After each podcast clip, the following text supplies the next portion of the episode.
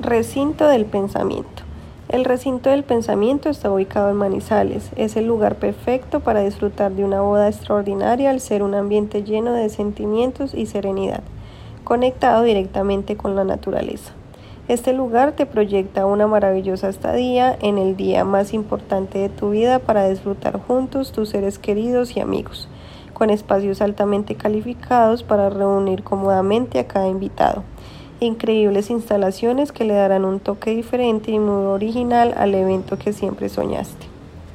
En el recinto del pensamiento se pone a tu disposición un gran equipo de trabajo para conseguir la perfecta ambientación en cada rincón de tan bello lugar.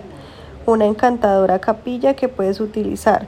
Dispone de hotel para tener la oportunidad de una estancia placentera y a su vez cuenta con un restaurante en sus espacios para la preparación de los mejores platos de la zona llegarás a degustar combinaciones extraordinarias, una explotación de sabores sublimes.